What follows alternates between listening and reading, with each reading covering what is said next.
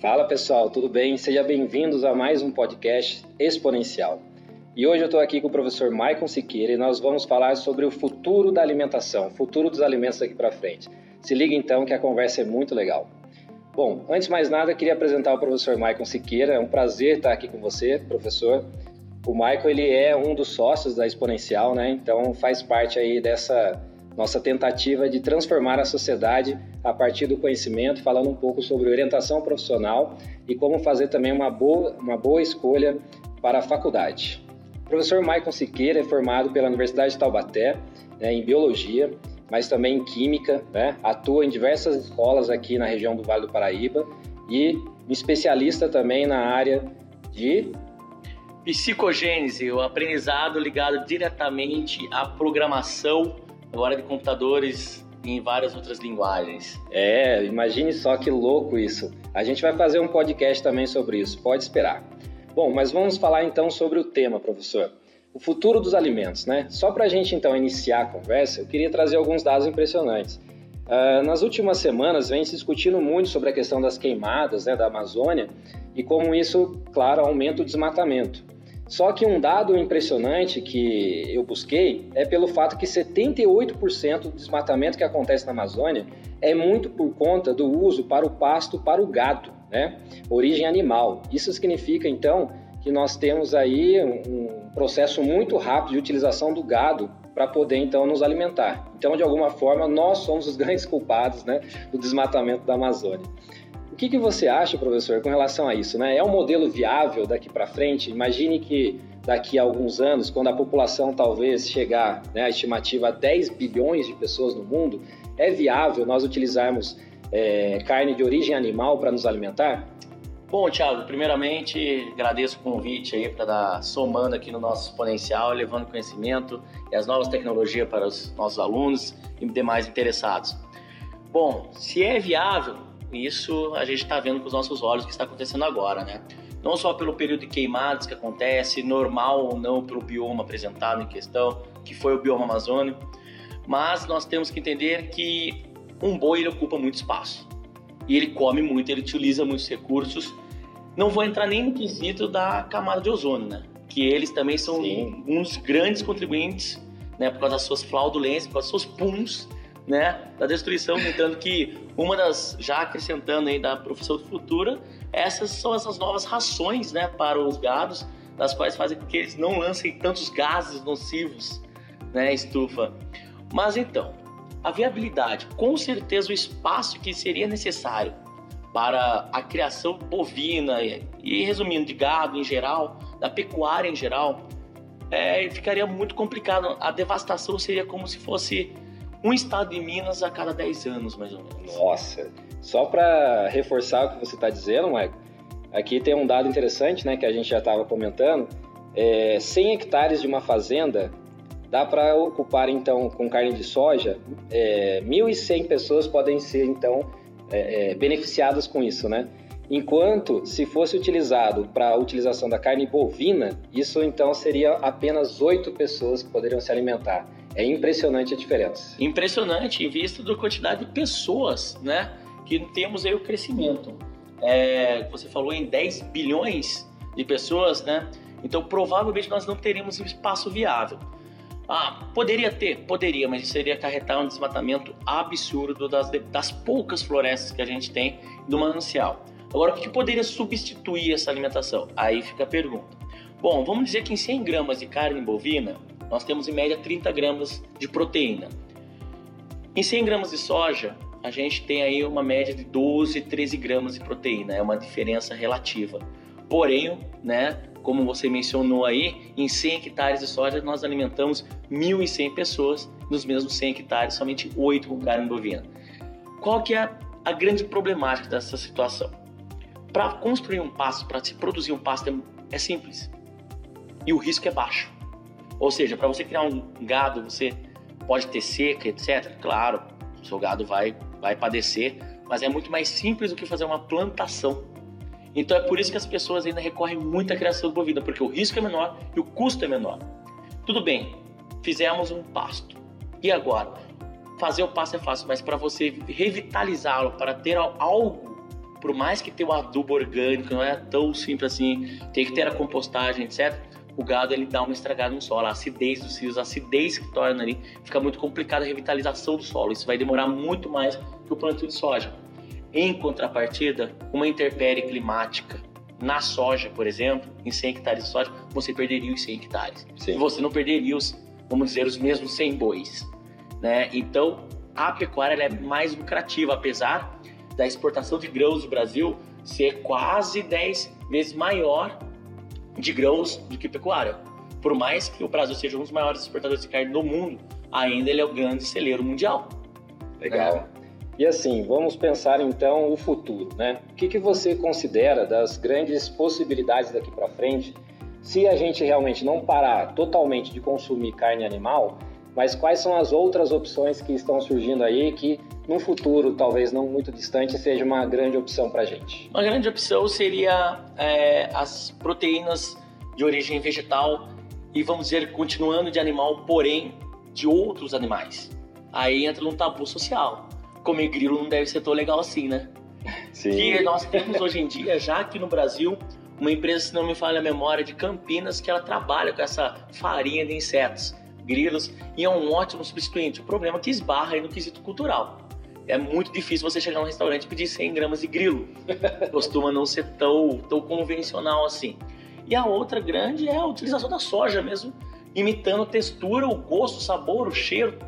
E também entra em cima a adicionar, adicionar outros nutrientes, outros macronutrientes que eram encontrados, que são encontrados na carne bovina e não são encontrados na carne de soja. Então hoje em dia já é capaz da gente substituir isso daí na alimentação tranquilamente.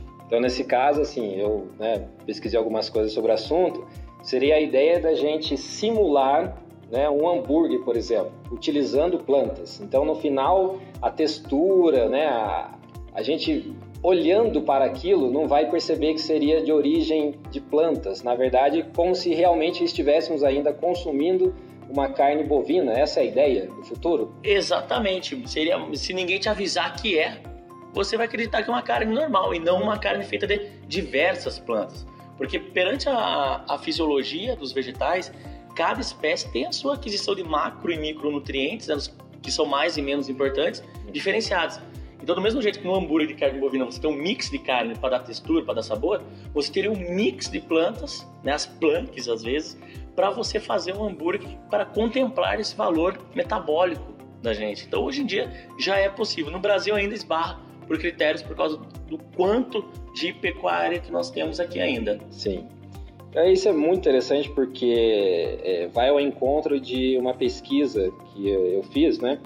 Uma empresa chamada A.T. Kearney, né, dos Estados Unidos, ela é uma empresa de tendências, ela faz avaliação de tendências, né? E segundo ela, até 2040, 60% da carne consumida no mundo não será de origem animal.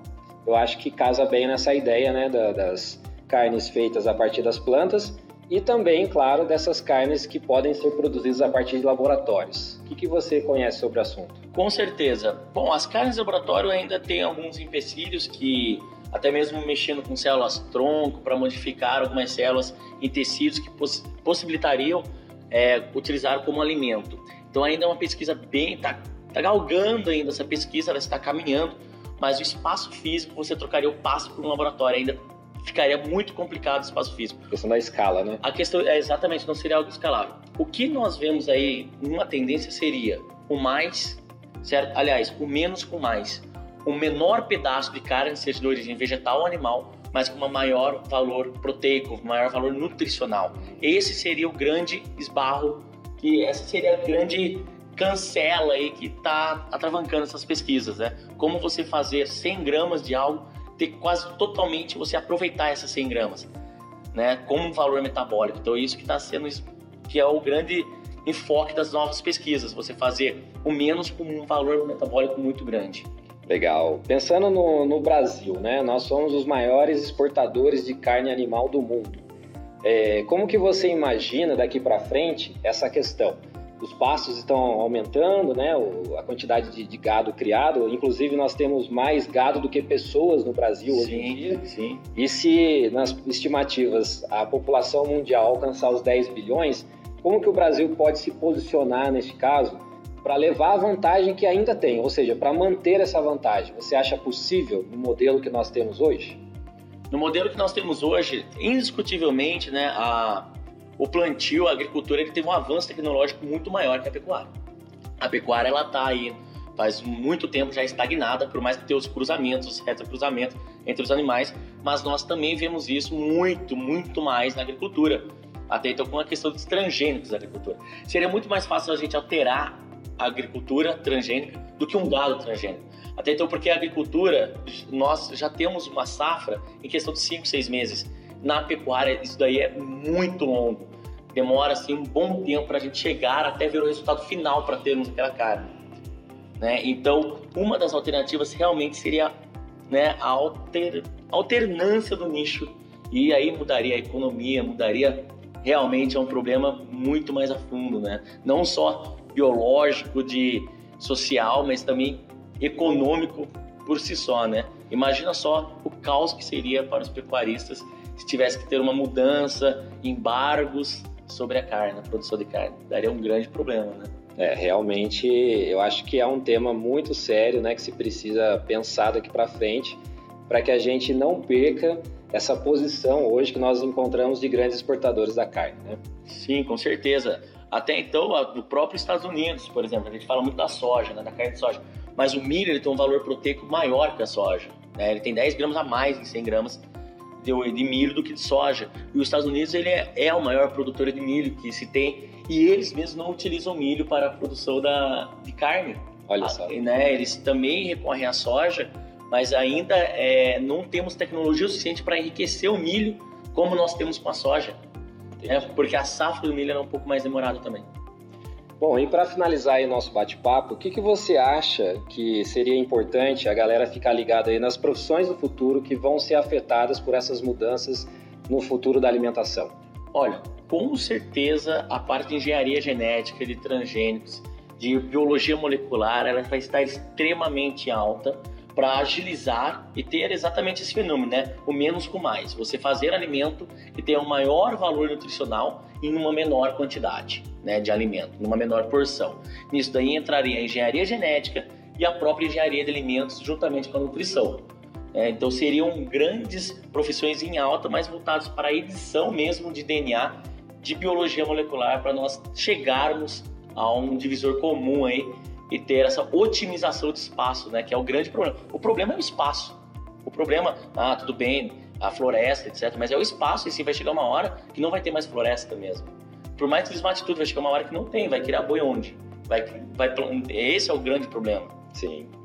Muito legal, professor Michael, ajudou demais. Eu acho que foram dicas, informações que realmente podem ajudar, né? Quem aí está ainda nesse processo de escolha profissional e mesmo aquele que já tenha uma definição nessas áreas que você citou, com certeza ampliou bastante o conhecimento, né? Agradeço a sua participação nesse podcast e com certeza em outros podcasts você vai vir aí para falar um pouco mais sobre outros assuntos da sua especialidade. Valeu, muito obrigado, professor Thiago, agradeço. Obrigado, pessoal. Tchau, tchau. Falou, até mais. Tchau, tchau. Falou.